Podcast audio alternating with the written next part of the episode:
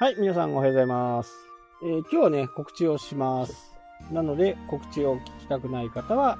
ここで終了してくる。えー3月の16日に、静岡でね、YouTube セミナーを行います。で、翌日は、場所が変わるんですけど、仲間のコンサルタントとかね、ウェブを作ってる人たちを集めてね、ライブをやります。YouTube ライブ。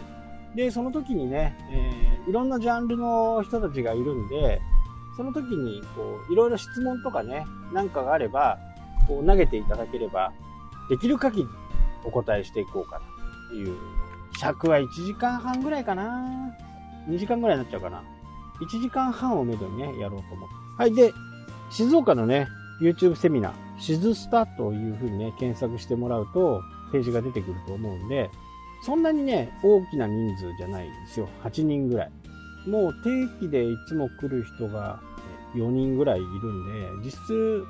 あと4人ぐらい。まあそんな感じでえ募集をしていると思うんで、もしね、お近くの方、そこまで来てもいいよっていう方がいればね、ぜひとも参加してみてください。え内容はですね、YouTube の基本、これから始める人や応用編をやっていこうと思うんですけど、ただ、解説の方法とかね、そういったものは、本当 YouTube なんかを見てもらった方が早いと思うんで、解説の方法とかそういったことはほとんどやらないですね。基本編、基礎編と言っても、まあ、チャンネルの作っていくイメージとか、まあ、何を売るのかとか、そういう風な感じの基基礎基礎編です。なので、YouTube の作り方っていうのはね、僕も YouTube 出してるんで、いろんな人の見てね、やれば簡単にできるんで、それよりも考え方ですよね。そもそも何をそこでやるのかっていう。まあビジネスですから、ほとんどの方がそこで商品を売りたいと思うわけですね。じゃあその時に何を売るのかっていうところ。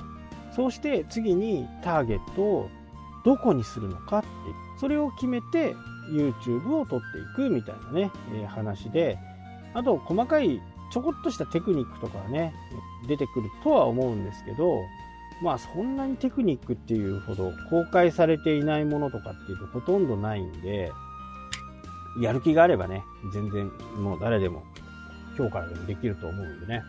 まあぜひともやってほしいね、思いますけど、やっぱり恥ずかしいっていうところが一番のね、障壁かなっていうふうに感じます。恥ずかしいですよね。やっぱり。で、そう恥ずかしくなくなるために、今度は何ができるかっていうこと。まあ、これは恥ずかしさとか、自分のこうトークの下手さとか、まあそういったものをやっぱり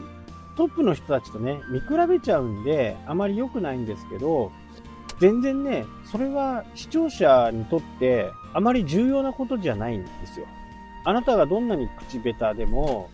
あなたのことが、あ、この、この言ってること正しいなとか、あ、わかるわかるとか、そういうところが共感するポイントがあればね、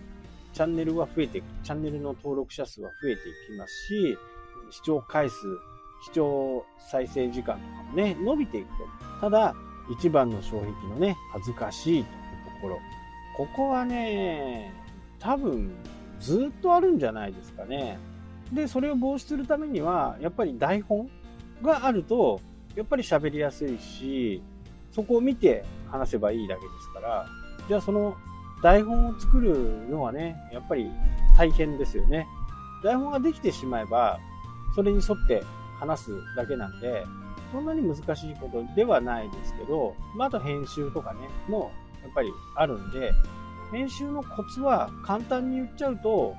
編集しやすくどうやって撮るかっていうことで。これを覚えるには、編集をやらなきゃわからないんですね。多分皆さん、一人でね、えー自分でカメラ、iPhone 出して、ここで iPhone でね、えーずっと編集して、行く人もいるしね、iPad に持ってったり、パソコンに持ってったりね、えーする人もいると思いますけど、まあ正直ね、恥ずかしいですよ。もう編集してるのも恥ずかしい。もう人にも見せたくないぐらいのね、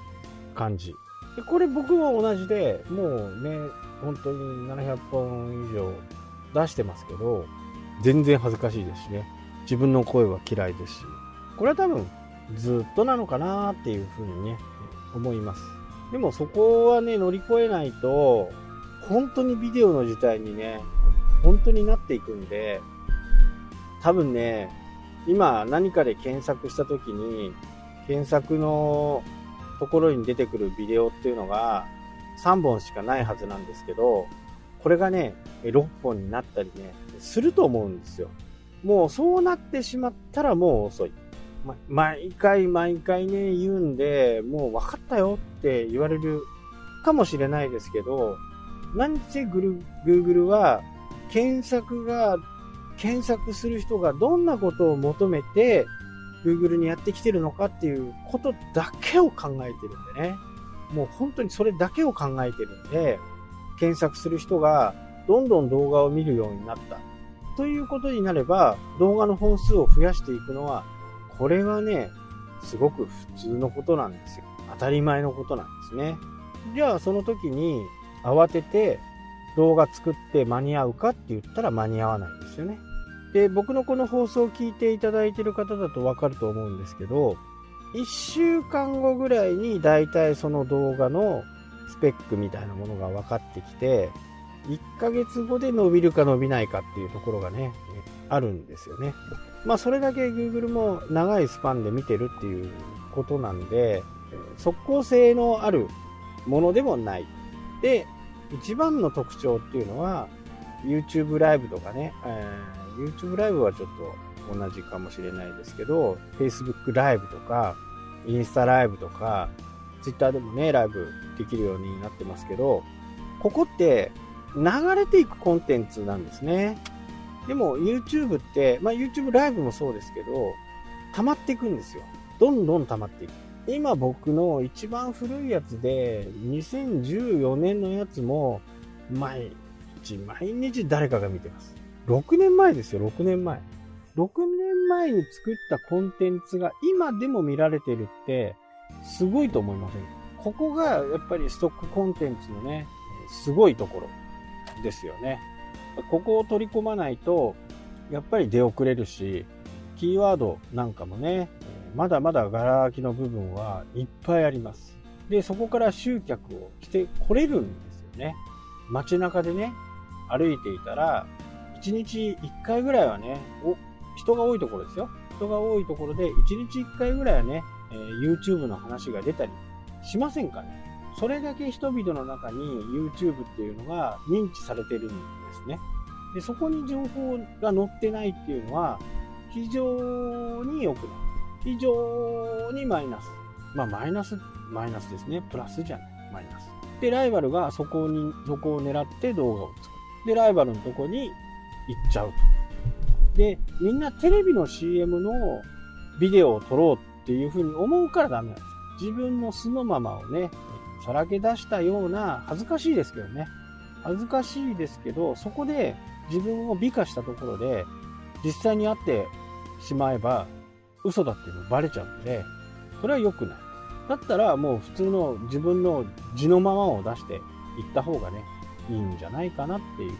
思います。あちょっと長くなっちゃいましたけど、今日はこの辺で終わりたいと思います。それではまた。明日も続きます。したっけ？